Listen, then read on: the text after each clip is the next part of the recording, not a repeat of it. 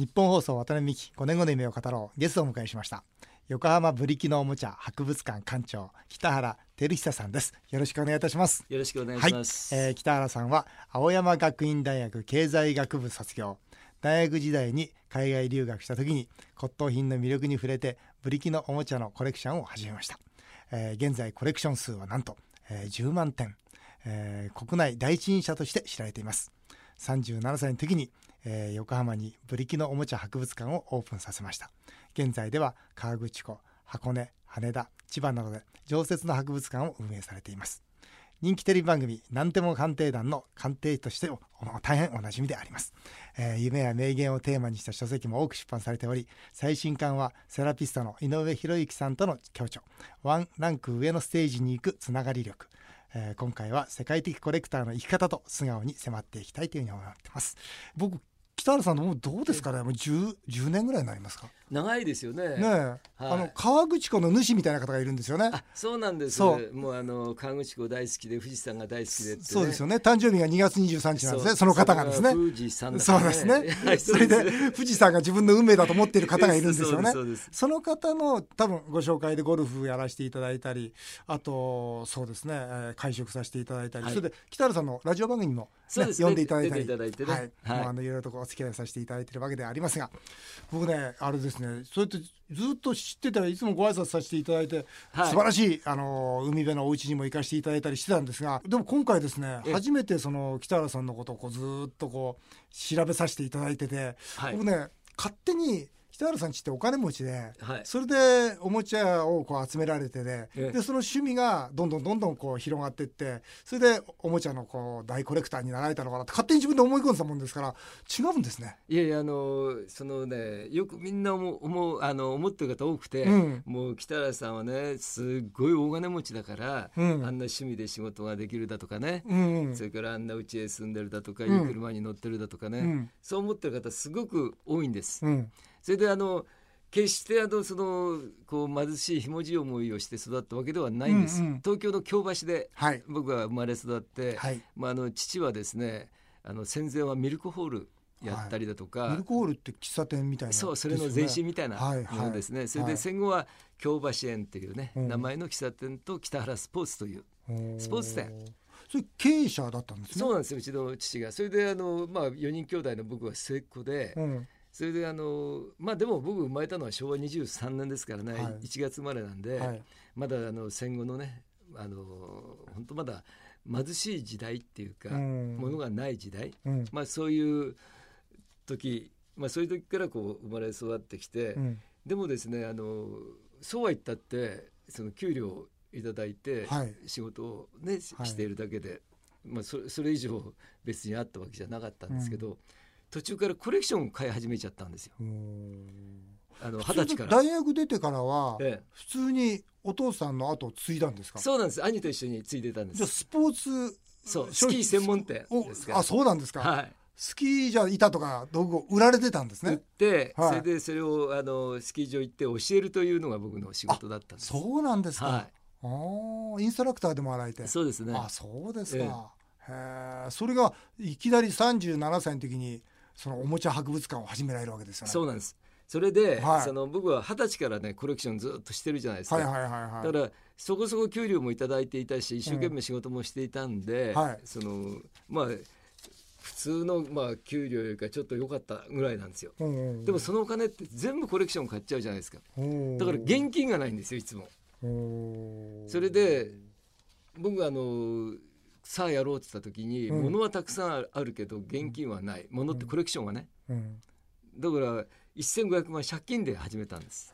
じゃあその十数年間でええ。結構おもちゃたまったんですね、いやたまりましたね。僕はあのおもちゃだけじゃなくて、はあの よくあのおブリキのおもちゃのコレクターってい、はいはい。言われてるんですけど、はい。ブリキのおもちゃって僕の全コレクションの2割ぐらいしかないんです。あとの8割は、うん。例えばあの映画のポスターだとかね、そう広告の広告関係のもの。昔の古い映画のなんかポスターとかそういうんですか？映画のポスターもそうだし、はい。あの広告明治大正昭和の,、はい。もうあのポスターですね、へええ赤玉ポートワインってあるじゃないですか。大正11年のうんねあのマッサンって割と店なんかでも赤玉ポートワインのこう看板をねええ。わざとこうつけて、ええ。なんか大正ロマン風にするとか。でしょ、うん。あれはだから復刻版であって、うん。僕が集めてるのは当時作られたやつですからね。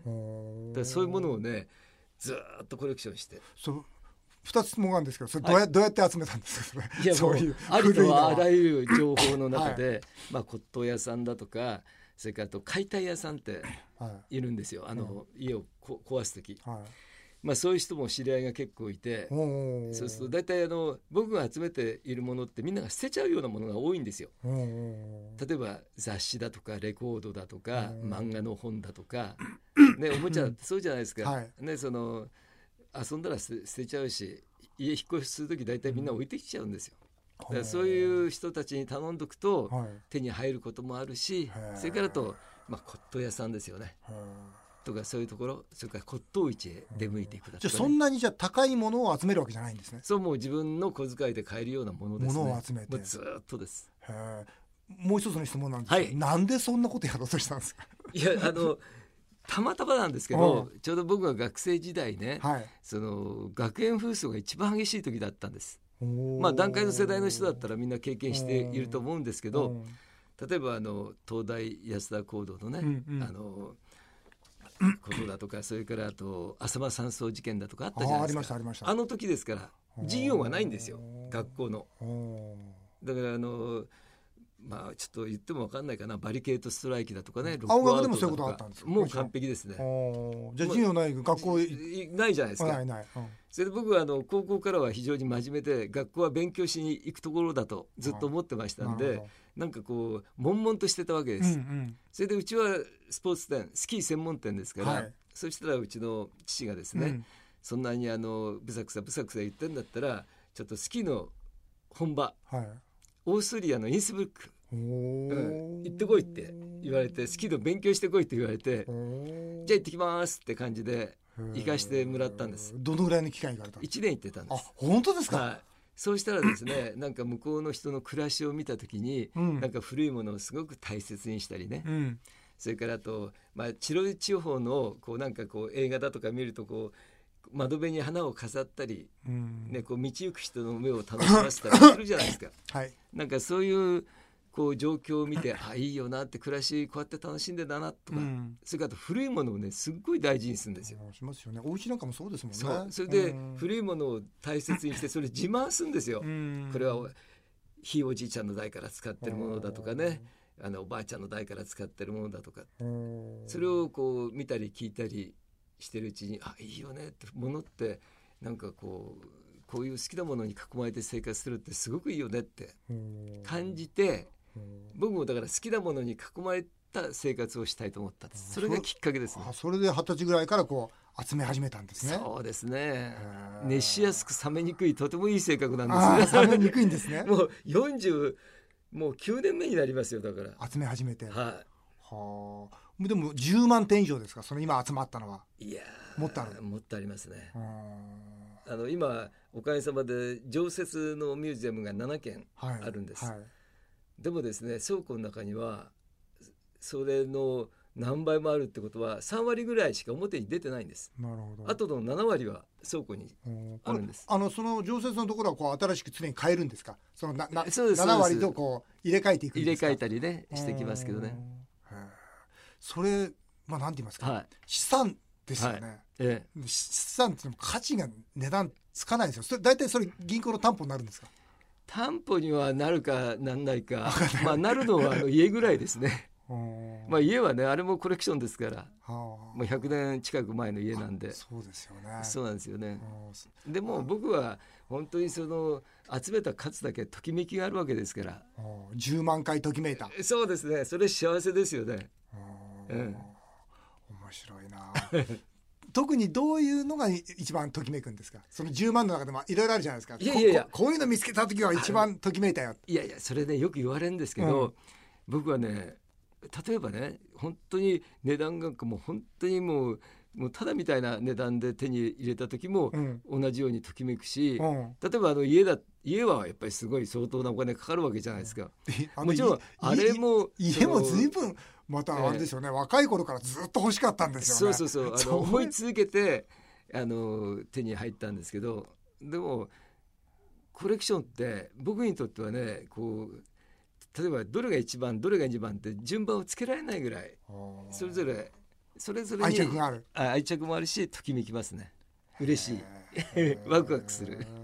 でもそれをこうなんて言いますか今度たくさん集まった、はい。じゃあ博物館にしちゃおうと。はい。つまりそれをビジネスにしようとえ思ったきっかけってあるんですか？普通それコレクションで終わっちゃうじゃないえですか、はい、そうなんですよね。ねえそれをビジネスにしたのがすごいですよね。いや本当によく言われるんですけど、うん。まあ、僕はあの商売人のうちで育ってますから、はい。やはりですねこう物ってやっぱり商売というのはやっぱり利益を出してこれ仕事なんですよ、うん。ね、だかはい。らどんなにいいこと言っていても、そうですね。で利益を出さなかったら意味がないじゃないですか、継続もできませんしね。ねけそれこそ本当に継続もできないというか、それででもこうやって集めていく中で、うん。結構いろんな方がねその僕のコレクションを見て、うん。面白いねって楽しいねって言ってくれるわけですよ。うん。それで「ポパイ」っていうね、はい。雑誌、はいはい。もうすごくあのちょうどそうですね僕がまだ20代の頃うんって言ったらもう40年ぐらい前ですか、はい。もうすっごいもうポパイよポパイとかホットドッグだとか、うん。ああいう雑誌を読まないとついていけないみたいなうん。時があって、うん。それでポパイの編集の人たちって僕友達がいっぱいいたんで、はい。それでうちのおもちゃをこう見せるじゃないですか、うん。みんな面白い面白いって言ってくれるんですよ。うん。それである時ですねその飛行機にポパイが乗ってるおもちゃをこうマガジンハウスっていうところでねはい持ってったら「これ面白いね」って、うんうん。そしたらあの当時石川二郎さんだとかねあの編集長だとかうんやられていて「これ表紙にしようよ」なんて言ってくれてうんそれでそれを表紙にしたらとんでもない反響だったんです。うんもうすんごい反響でうんやっぱりこういうものって結構みんな喜んでくれるよねってうん。面白がってくれるよねってうん。まあそうこうしたらそれこそ「ズームイン朝」という番組でね紹介されたり。うんそしたら今度コマーシャルでうちのおもちゃを使ってくれ。うん。さらにデパートでイベントをやったらうん。1週間で3万人のお客さん来てくれたんです。お見る見見にですそう。ね入場料500円ですよ。それでそれを見た時にあこれこんなに500円もお金払って、ね、こんなに自分の集めたものを、うん。ね、喜んで見てくれるうん懐かしがってくれる、うん。これはもう常設でやらない手はないみたいな。やっぱりそういうなんかこう人との出会いだとかうんそれからそういう出来事、うん。まあ、そういうことがきっかけとなって、うん。あこれ博物館やりたいよねって、うん。でも最初はもうそんなの絶対無理だって言われましたできるわけがない。デパートはあれは宣伝してるからうん。人が来る、うん。期間が決まってるから人が来る。うん。だから常設は無理だって言われました。うん。でも無理だっつったってねうん。ちゃんと僕はあのお金払って見てくれた人がこうね「あ懐かしいね」ってよく集めてくれましたねって言ってくれるのを聞いてますから、うん。じゃあこれ絶対やるべきだと。うん。集めたものっていうのははい。売却はしないんですか？しないですね。一個もですか？もう一個もしてないですね。はあそれもすごいそれすごくないですか？それすごいですよ。よく僕が出てるえたら今度価値が上がったらはもしくはその価値もはい欲しい人にとっての価値ですもんね、そうですいうものっていうのは、はいそしたらもう値段って合ってないようなもんじゃないですか、はい。ですごい欲しいっつったらじゃあそれをねじゃあこうオークションにかけてとか。いえ。じゃあこれでそれでまた何かこう他のものを買っていこうとか普通だったら思っちゃうじゃないですか。ええあのもちろん僕も思うんですけど、うん。でもねなんかね物が僕からねこう離れたくないらしくてなんかこう棒を振らなきゃダメだよねと思う時はもう実はもう何百回もあるんです。